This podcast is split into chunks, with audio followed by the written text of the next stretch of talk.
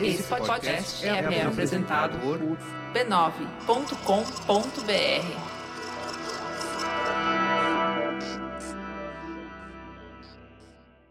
No episódio anterior, pela primeira vez na vida, André Rebouças sentiu o peso da exclusão, motivado única e exclusivamente pela sua origem racial. Ali, naquele momento, ele percebeu que algumas coisas o seu dinheiro não poderia comprar. Ele agora precisava achar seu lugar no mundo. Todas as coisas que ele acreditava, toda aquela estrutura social não fazia mais sentido. Qual é o papel social de um negro aristocrata numa nação escravista? Buscou sua referência na sociedade americana e achou Frederick Douglass. Agora, o que faltava era André Rebouças se tornar para o Brasil aquilo que Frederick Douglass foi para os Estados Unidos, o maior dos abolicionistas negros.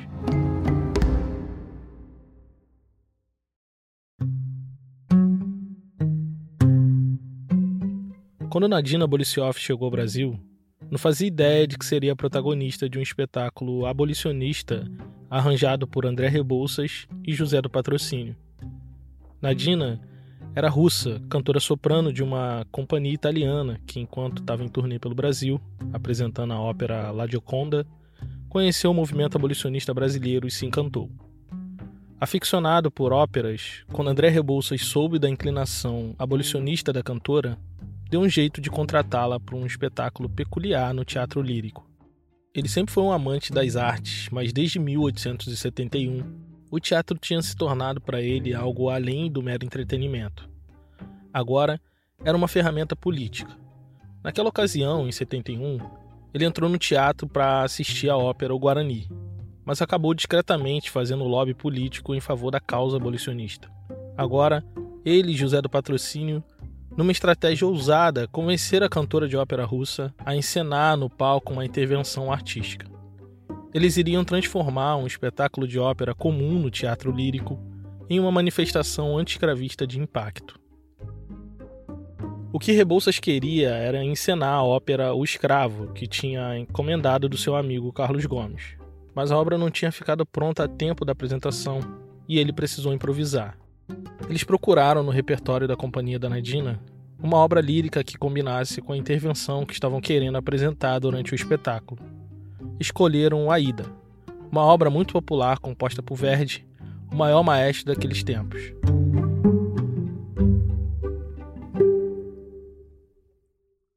A escolha caiu como uma luva, porque essa ópera famosíssima que arrastava multidões tinha como enredo o sequestro e a escravização de uma princesa da Etiópia no Antigo Egito. Quando Bolicioff pisou no palco, viu cair em seus pés centenas de camélias, flores símbolo do movimento abolicionista brasileiro. Começou o primeiro ato e todos estavam hipnotizados pelo soprano de voz impecável no palco.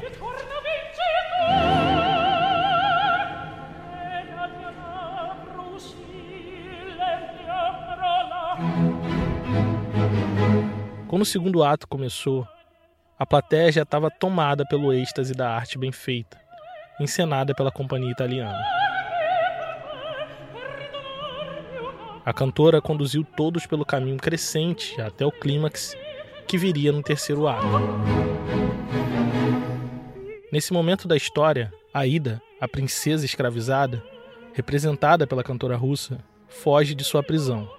E no palco, luzes elétricas se acendem, surpreendendo a multidão pouco familiarizada com aquela nova invenção. Essa era a deixa para que José do Patrocínio subisse no tablado, acompanhando seis meninas escravizadas. Elas vestiam roupas brancas contrastando com suas peles negras que brilhavam sob a luz elétrica do palco. No meio delas, também vestida de branco, estava Aida, a personagem que fugiu da escravidão na encenação da ópera. A banda de meninos desvalidos acompanhou a cena tocando o hino nacional. A Rússia então levantou acima de sua cabeça as mãos presas por algemas cenográficas e, diante da plateia emocionada, arrebentou as correntes que prendiam. Todos se levantaram e sacudiram lenços com gritos de viva, enquanto no palco, Nadina Bolicioff entregava as cartas de liberdade às seis meninas negras, agora ex-escravizadas. O choro era generalizado. Mais flores jogadas no palco. Agora, aos pés das seis meninas libertas e de José do Patrocínio, o rosto do movimento abolicionista. Meu nome é Tiago André e esse é o História Preta. Você está ouvindo a série O Plano, episódio 4 Flores e Pedras. Campos dos Goitacazes, todos conheciam o vigário João Carlos Monteiro. O sacerdote era herdeiro de uma das famílias mais abastadas daquela cidadezinha no interior do Rio de Janeiro.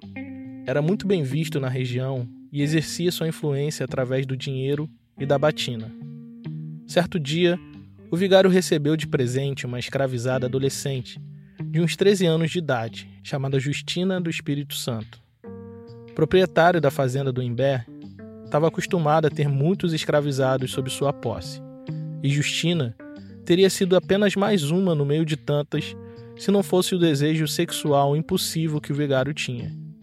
Não era novidade para ninguém que ele era o tipo de homem que se aproveitava da sua influência política e religiosa para tirar vantagens sexuais de mulheres negras escravizadas. Em pouco tempo, Justina virou alvo do desejo senhorial do vigário João Carlos Monteiro. Ele mandou trazer ela da fazenda do Imbé para a casa paroquial, que ficava no centro da cidade, e era onde de fato ele vivia. Em pouco tempo, aquele sujeito corpulento de 54 anos engravidou a menina Justina, que era apenas uma adolescente. Dessa relação de poder violenta nasceu um menino mestiço chamado José, sem sobrenome de ninguém.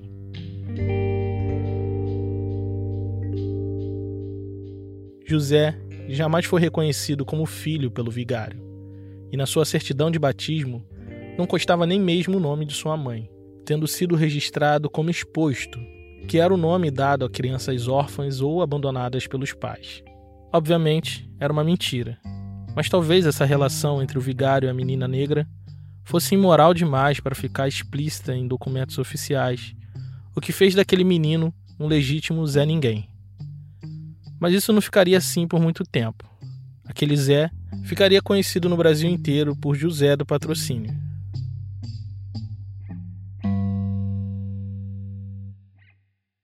O menino cresceu entre o espaçoso sobrado da casa paroquial, onde sua mãe estava sempre ocupada com tarefas da casa, e a enorme fazenda do Imbé, onde era tratado com certa mordomia. Se sentava à mesa, andava sozinho pela propriedade, tinha o melhor cavalo selado da fazenda, além de receber uma boa educação formal. Ainda que não fosse reconhecido oficialmente como filho, todos na cidade sabiam muito bem quem era o seu pai. Patrocínio era tratado por todos como se fosse um senhorzinho branco, e não como o filho de uma negra escravizada. Entrou na adolescência com costumes de menino branco. Quem olhasse para sua postura não dizia o contrário.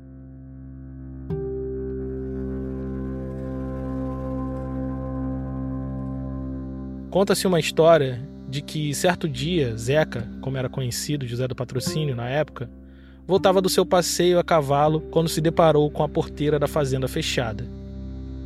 Deu ordem para o primeiro escravizado que passou para que abrisse para ele e para o seu amigo passar. O homem negro, muito velho e cansado, demorou demais para cumprir o desejo de um jovem negro montado no cavalo. Patrocínio se encheu de raiva e deu com o cabo de prata do chicote na cabeça do velho. Imediatamente o sangue quente escorreu pelo rosto do homem que caiu ferido.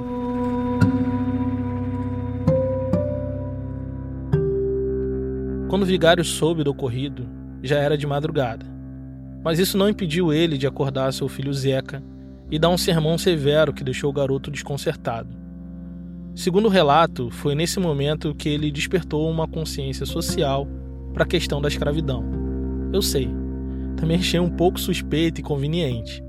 Apesar desse episódio se repetido à exaustão, a gente não sabe bem se essa história toda de fato aconteceu. O que sabemos é que foi exatamente nesse momento de sua vida que seu destino começou a mudar. As fugas de escravizados estavam cada vez mais comuns na fazenda do vigário João Carlos, muitas delas facilitadas pelo Zeca. Isso foi um motivo de conflito entre pai e filho. O sermão que ele recebeu produziu efeito negativo para os negócios do seu pai, porque além de facilitar as fugas na fazenda, fazia o mesmo com os escravizados na casa paroquial. Essa situação já estava causando constrangimento ao vigário, pois não era incomum que ouvisse da rua os gritos de patrocínio tentando impedir que algum feitor aplicasse castigo físico nos escravizados. Com brigas e discussões cada vez mais constantes, a gota d'água entre pai e filho se deu quando a mãe do menino virou o centro da discussão. Ele não aceitava o tratamento desrespeitoso que ela recebia do vigário, que com quase 70 anos continuava a se deitar com as escravizadas mais jovens de sua propriedade. Numa dessas, sua mãe foi insultada por uma das amantes do seu pai e ele saiu em sua defesa. O silêncio daquela cidade interiorana do século XIX foi interrompido pela gritaria que vinha da casa paroquial. A briga foi generalizada. Alguns escravizados saíram em defesa de Justina, mãe de patrocínio, e outros ficaram contra o gesto agressivo do senhorzinho. Mais uma vez, o vigário se via metido numa sinuca de bicos, entre o brio pessoal e a consideração por seu filho bastardo. Sem saída, Vendo que essas confusões nunca teriam fim, o próprio José do Patrocínio tomou uma decisão: iria embora de vez daquela cidade.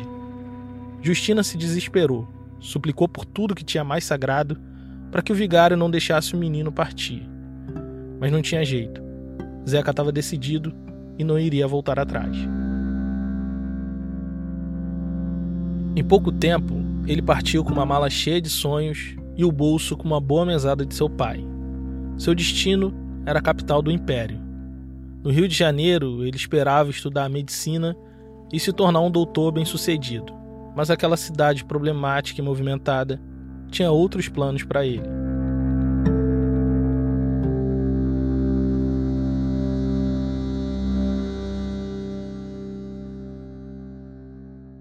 O Brasil passava por uma crise econômica severa o país tinha se metido numa guerra que estava custando muito dinheiro aos cofres públicos e muitas vidas de brasileiros. Não estava fácil vencer na vida pelas bandas de cá, ainda mais se você fosse um neguinho bastardo criado no interior. O dinheiro que seu pai tinha dado logo sumiu, mas a rede de contatos e favores que ele tinha no Rio de Janeiro não. De saída, teve cama e comida grátis, um emprego de servente aprendiz de farmácia e ingresso garantido na faculdade de medicina. Apesar de tudo isso, os anos que se seguiram não foram tão fáceis. O vigário não estava satisfeito de ter que sustentar um rapaz problemático que nem tinha sido assumido como seu filho, e deixou José do Patrocínio ao Deus dará na corte imperial. Ele tinha acabado de se formar no curso de farmácia e morava até o momento numa república de estudantes. Mas da noite para o dia se viu desabrigado, sem dinheiro ou emprego para pagar a moradia. Naquele Brasil escravocrata, era muito perigoso ser um preto livre. Se fosse pego nas ruas e não pudesse comprovar sua liberdade, corria o risco de ser reescravizado. Nesse momento de extrema vulnerabilidade, apareceu um antigo amigo de infância que convidou ele para passar um dia na sua casa em São Cristóvão. João Villanova, o amigo, era um dos quatro rapazes herdeiros de uma família de boas posses chefiadas pelo capitão Emiliano Senna, um clássico militar linhadura. Patrocínio achou que estava indo para um passeio de um dia, mas chegando lá, descobriu que a proposta era outra.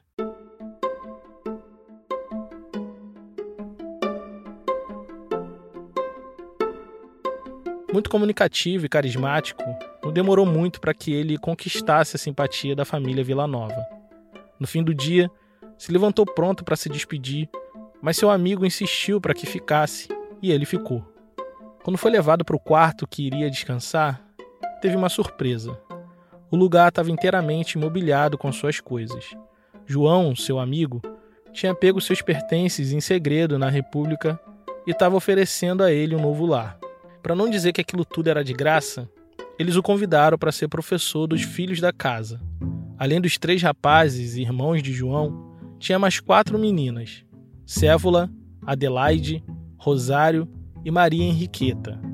Essa última, conhecida como Bibi, seria o amor de toda a sua vida. E essa relação, querendo ou não, seria muito importante para o futuro político que se desenhava no seu horizonte. Patrocínio tinha um lar, amor e renda. Agora podia ocupar sua mente com outras paixões.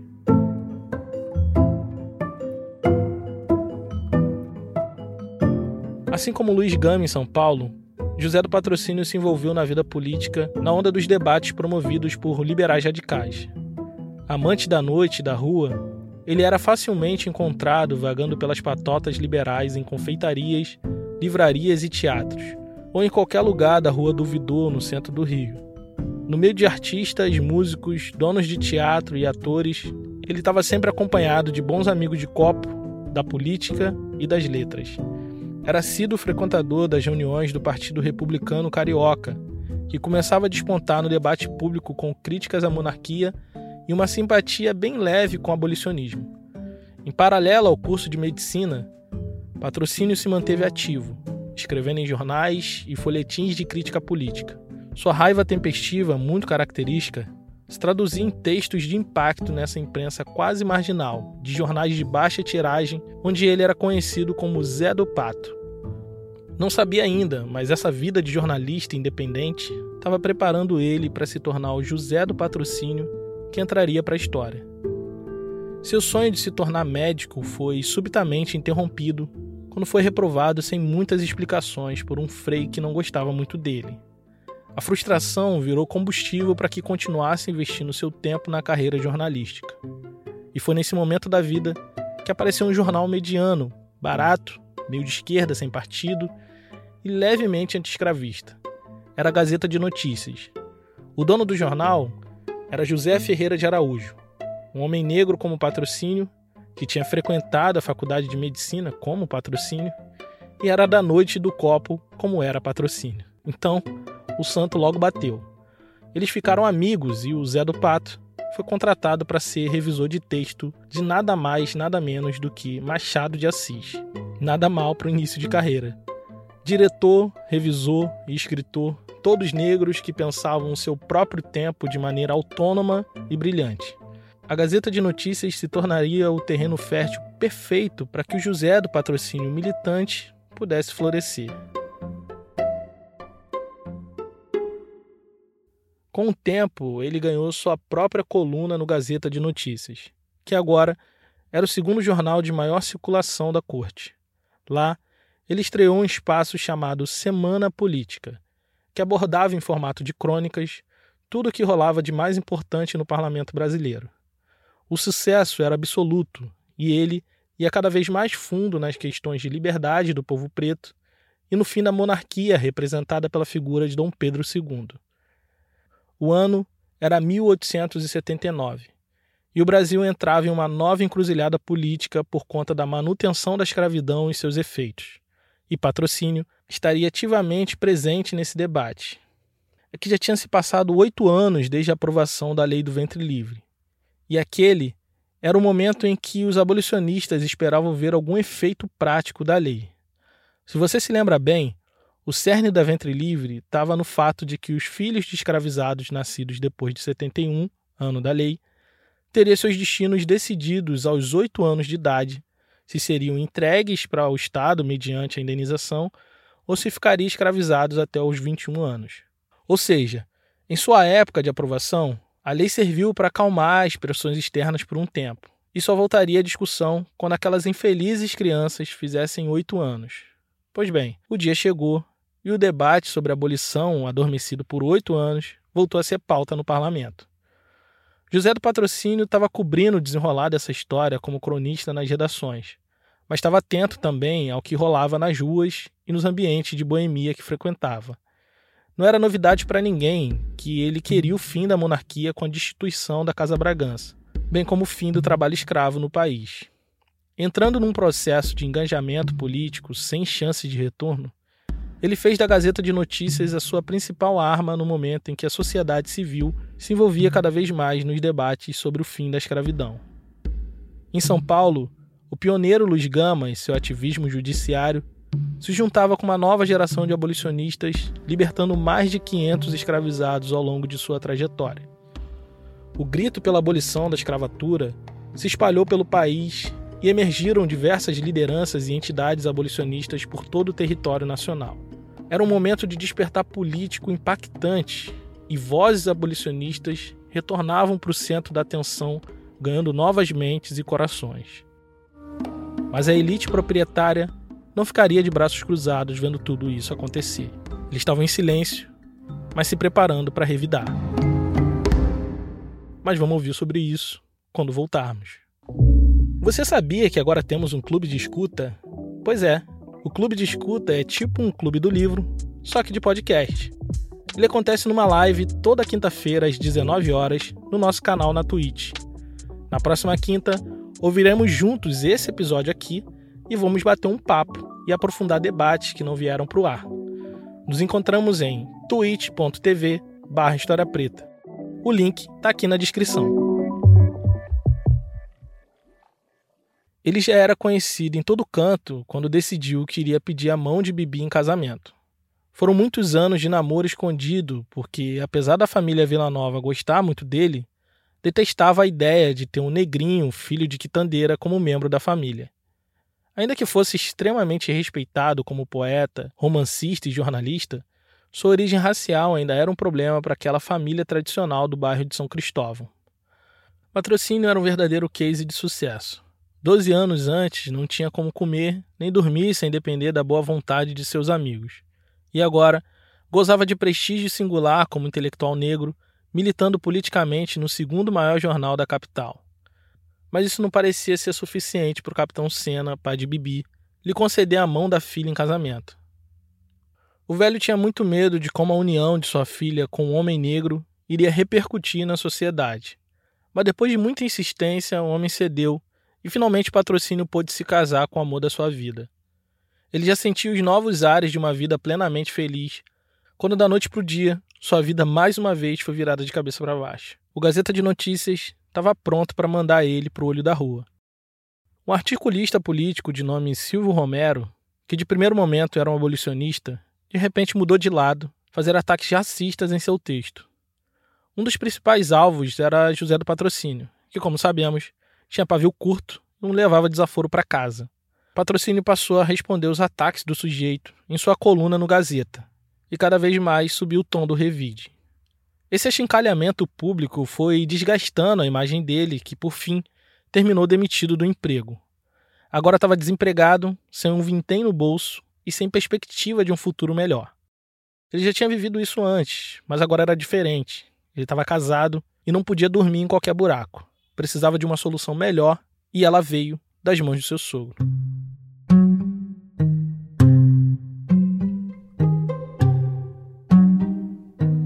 Ferreira de Menezes, amigo de Luiz Game, patrocínio, morreu subitamente.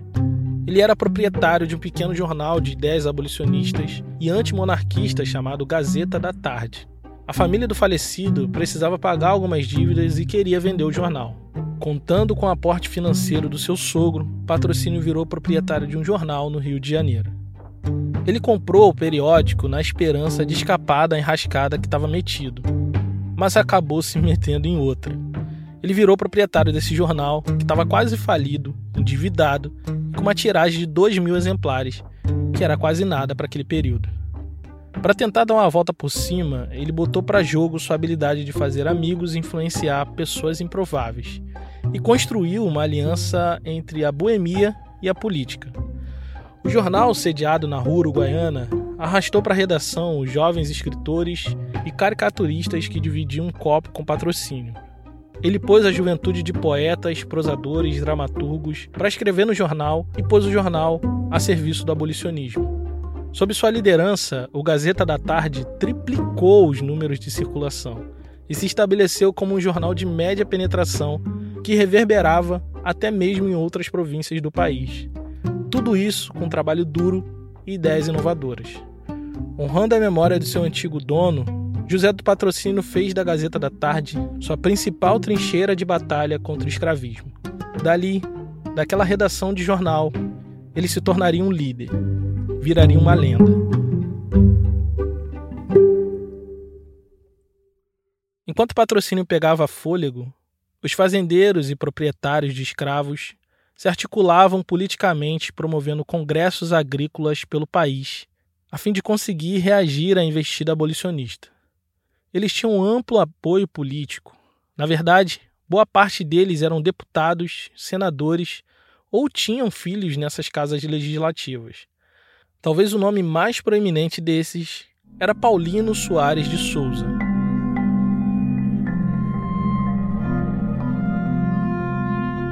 Membro da aristocracia, que tinha seus modos de vida atolados na imoralidade da escravidão, se forjou um escravista e se tornou líder da organização política desse extrato social que defendia a ordem moral vigente. Em 1871, por ocasião da aprovação do ventre livre, tomou as rédeas da reação contrária às mudanças.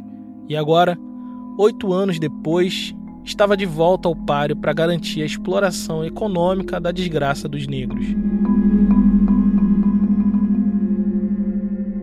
Seu pai, o Visconde de Uruguai, foi um dos construtores do Segundo Reinado.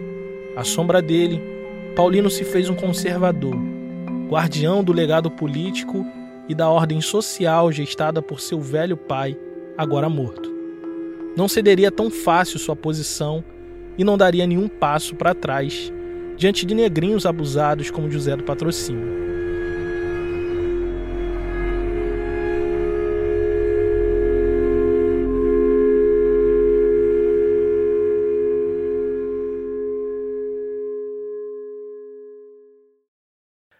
Há muitos anos, o abolicionismo de elite tinha se dado conta que a batalha contra o escravismo só poderia ser ganha no parlamento.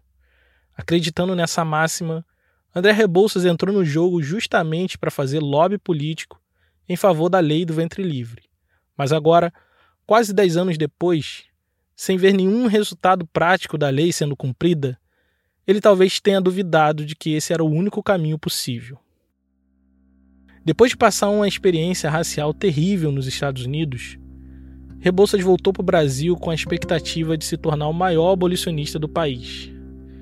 Mas a realidade no Brasil era outra, e ele iria amargar anos muito difíceis. Em meio a uma crise econômica severa que atingiu o globo, André tentava manter seus empreendimentos competitivos em meio a rixas políticas, favores e patronato, quando o maior acionista da Companhia das Docas retirou seu capital da empresa.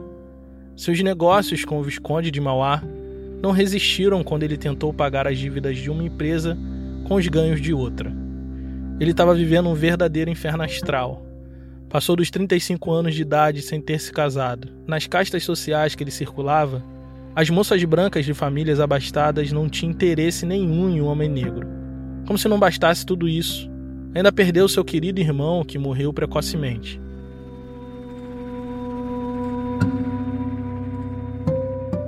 Antônio Rebouças era seu parceiro de vida, de negócios e de tudo. E agora, subitamente se foi. Falido, endividado, sem esposa, filhos e irmãos, André Rebouças se viu solitário. Foi quando a última trava de sua vida, o norte moral de sua carreira, seu pai, Antônio Rebouças, também faleceu. O engenheiro do império estava em frangalhos.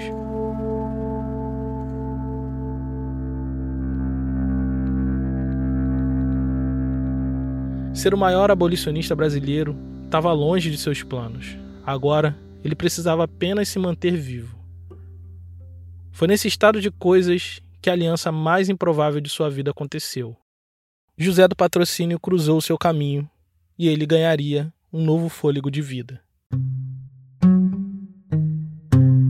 Ninguém sabe ao certo como isso aconteceu. Se foi na boemia da Rua do Vidor, nas redações do jornal ou em algum teatro.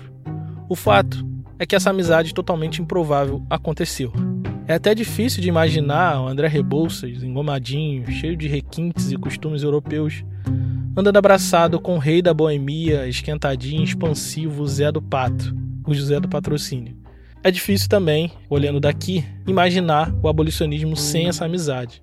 Os dois eram diferentes, mas complementares. André era um metódico planejador e José era um carismático fazedor. Juntos fariam acontecer aquilo que muitos chamaram de primeiro movimento social organizado no Brasil, o movimento abolicionista.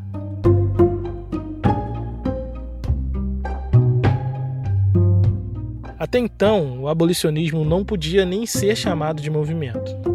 Não tinha articulação ampla e estava confinado a um setor muito pequeno da elite liberal. Passar disso para um movimento social nacional precisou de planejamento e prática. No Brasil, dois estilos de ativismo já estavam em voga. Um era o ativismo judicial do Luiz Gama, que, sendo pioneiro, conseguiu libertar uma quantidade expressiva de escravizados ilegais. O outro era o lobby político praticado por André Rebouças, que resultou na lei do ventre livre. Patrocínio que não tinha conhecimento técnico do Luiz Gama e nem influência política de Rebouças, buscou um terceiro caminho que faltava nessa equação: a mobilização popular. Naquele momento, o abolicionista negro mais famoso do mundo era o estadunidense Frederick Douglass. E o que ele fez para chegar onde chegou? Escreveu, viajou, discursou, buscou meios de propagar o discurso abolicionista, despertando na população reações morais e emocionais contra a escravidão. Deu seu jeito de juntar muita gente em espaços públicos para pressionar as instituições e se mover pelo fim da escravidão. E era exatamente esse o rumo que patrocínio precisava tomar. Mas a tarefa não era fácil. A diferença social e de processos históricos entre Brasil e Estados Unidos fazia a simples importação do modelo de Douglas algo impossível. Lá, eles mobilizaram as massas através de livros, manifestos, panfletos, jornais, e aqui, o censo de 1872 mostrava que apenas 15% da população sabia ler. E não estou falando aqui só de pessoas pobres. Até mesmo membros da elite proprietária eram analfabetos. Se ele pretendia pôr em prática um ativismo de massa, teria que ir para além da forma escrita. Senão, seu discurso bateria nesse teto do analfabetismo. A saída para esse impasse político seria a arte.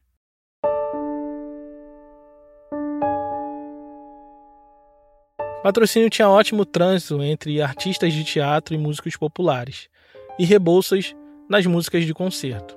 Juntos, fizeram um encontro da cultura erudita e da cultura popular.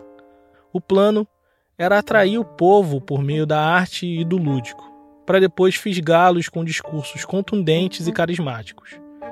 Rebouças e Patrocínio fizeram um triângulo mágico com Vicente de Souza. Homem negro como eles, era estudante de medicina poeta e dramaturgo. Dos três, era o mais esquerdista. Fundaria no futuro a Federação Operária e o Partido Socialista Coletivista.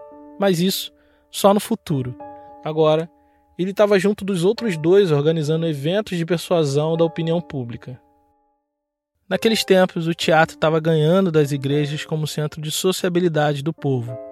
Cada capital tinha pelo menos um teatro para chamar de seu, e a programação era variada, ia das óperas aristocratas ao entretenimento burlesco popular. Reunia a boemia e a família tradicional no mesmo ambiente. Rapidamente, eles adotaram o teatro como um espaço de propaganda política. Durante a semana, o Gazeta da Tarde de Zé do Patrocínio anunciava a programação e os artistas que se apresentariam naquela semana.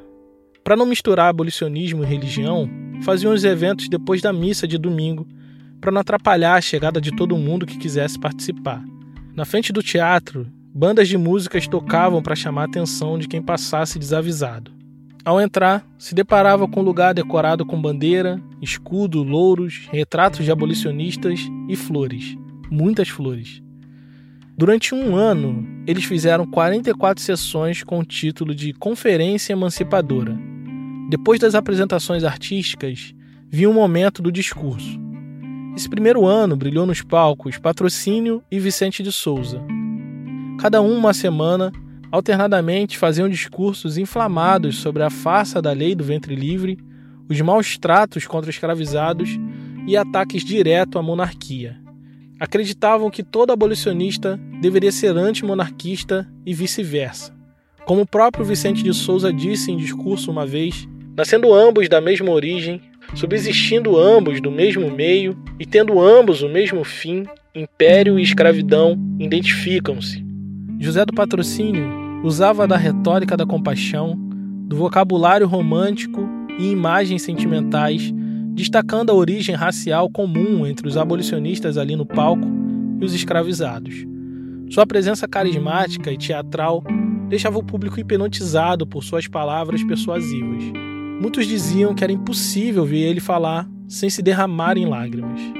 Preparada por imagens, poemas, músicas, a plateia era conduzida ao clímax da arte e era nocauteada por discursos que se dividiam entre sentimentalismo e indignação.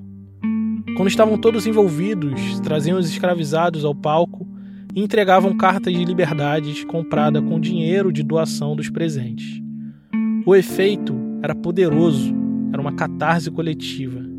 Naquele dia, quando o patrocínio subiu ao palco, entregou não uma, mas 115 cartas de liberdade de uma só vez. A plateia jogava camélias aos pés das pessoas agora libertas. O perfume das flores tomava o ambiente. Era o cheiro da liberdade. Desse dia em diante, as camélias se tornariam um símbolo da luta abolicionista. As conferências inauguraram um novo tipo de política no Brasil, a de espaço público, não de parlamento. Público vinha de todos os estratos sociais, não só médicos, engenheiros e advogados, mas também tinha guildas de copeiros, cozinheiros, artesãos e trabalhadores do porto, sempre celebrados por Vicente de Souza. A partir daí, o abolicionismo assumiu seu papel de movimento de rua, voltado à mobilização de massas urbanas. O interesse deles era persuadir novos adeptos pela arte e pela propaganda de ideias, e esse momento de estratégias de mobilização pacífica ficou marcado pelo simbolismo das flores, como o próprio José do Patrocínio disse. Decididamente, as flores estão predestinadas a representar um papel importantíssimo na emancipação. Enquanto eles jogavam flores, o escravismo preparava seus espinhos. No parlamento, deputados e senadores, representantes dos proprietários rurais encabeçados por Paulino de Souza, pressionavam o chefe de gabinete para que desse fim nas reuniões abolicionistas. Na imprensa, o ex-abolicionista Silvio Romero preparava sua metralhadora de argumentos contra o fim da escravidão por intervenção do Estado. Fazia uso do seu espaço nos jornais para difamar e desgastar a imagem de Patrocínio, Rebouças e Vicente de Souza. Sob ataque permanente, eles precisavam reagir a uma estratégia realmente eficaz. André Rebouças estava decidido a trabalhar nos bastidores, longe dos holofotes, planejando, financiando e gerindo a máquina abolicionista. Patrocínio mais explosivo e impulsivo gastaria sua energia e personalidade magnética para atrair pessoas e inflamar revoltas, como fez com a revolta do Vintém contra um imposto sobre a passagem do bonde. O caminho estava cada vez mais claro. A revolução viria das ruas. Rebouças como organizador e patrocínio como agitador acenderia a estratégia de embate que traria a vitória. Flores nas mãos e pedras nos bolsos. É o que vamos ouvir no próximo episódio de O Plano, aqui no História Preta.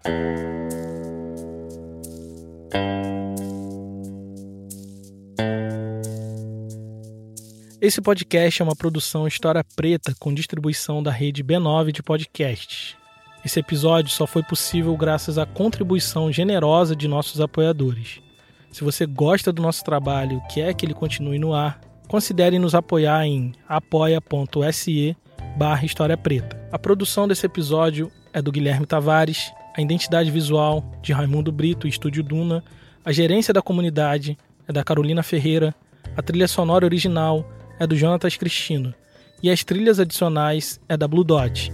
Eu sou Thiago André e pesquisei, roteirizei e apresentei esse episódio.